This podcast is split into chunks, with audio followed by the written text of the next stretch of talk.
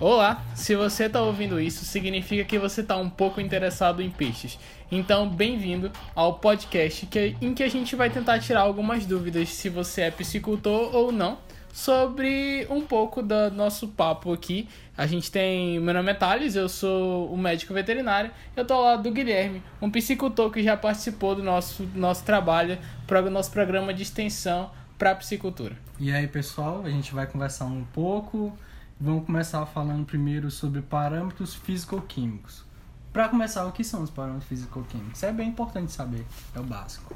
Os parâmetros físico-químicos, eles basicamente vão servir como a base do seu programa, toda a sua criação vai depender disso.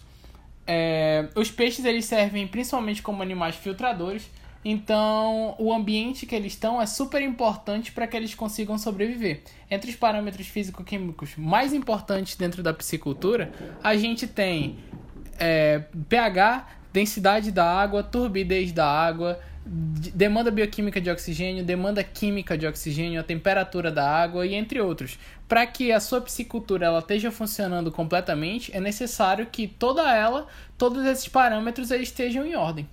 Tipo, Assim, é, eu como piscicultor, eu tenho alguns problemas. Tipo, eu tô no rio, aí só que meu rio ele sobe, acaba sofrendo algumas influências, tipo é, mineradora, é, indústria de produção de celulose, é, barragens, tipo, essas coisas que acabam sendo tipo construído próximo. Tipo, o que é que isso pode alterar? Influencia na minha produção, nos animais? Isso causa o quê? O que, é que eu posso fazer para ajudar?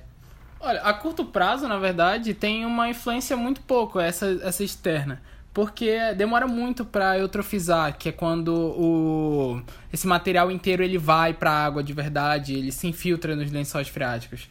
Mas se você está utilizando a água do rio para colocar nos seus tanques, então o impacto é imediato. É sugiro que você faça é, um controle, que você tenha uma noção do que está acontecendo na sua propriedade. Tem algum equipamento assim que eu possa usar que seja de fácil é, aquisição e tal?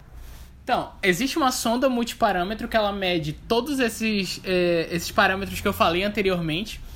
Ele não é tão barato, é, só que se você é um piscicultor que faz parte do nosso programa de sanidade, além da assistência técnica, a comunidade ela vai ganhar uma sonda multiparâmetro para medir esse, esses esses parâmetros físico-químicos. Então eu sugiro que todas as vezes que você vê na sua, no seu, na sua piscicultura algo que esteja fora do padrão, por exemplo, peixes amanhecendo mortos ou então é, a água estando um pouco mais escura, a quantidade de alga aumentou ali, é sugerido que você a, a não só faça a medição dos parâmetros da CEA quanto dos outros.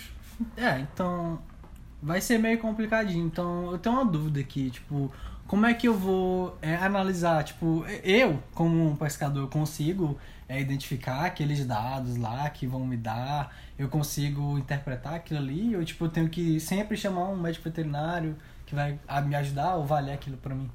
Assim, é, se você quiser, como nosso, nosso projeto, ele tá sempre disponível para ajudar você sempre que você quiser. Então, se você pode mandar as suas dúvidas, ligar para o técnico que está ajudando a sua comunidade.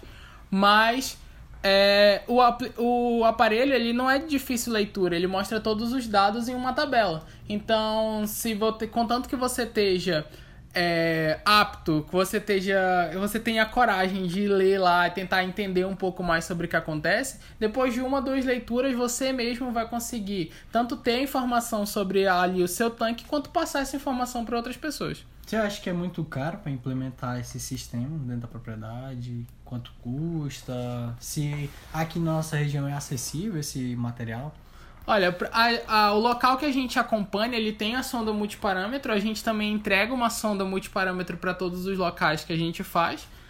E ele, se todo mundo se juntar, fica muito barato. A sonda ela tem um tempo de vida útil de mais de 10 anos e ela custa um pouco mais de mil reais. Então, se todos os piscicultores, por exemplo, 10 piscicultores, cada um dá 10 reais, 100 reais no caso, a gente tem uma, ali uma sonda multiparâmetro funcional que ajuda eles a entender exatamente o que está acontecendo com a coisa mais importante para os peixes, que é a água que eles estão.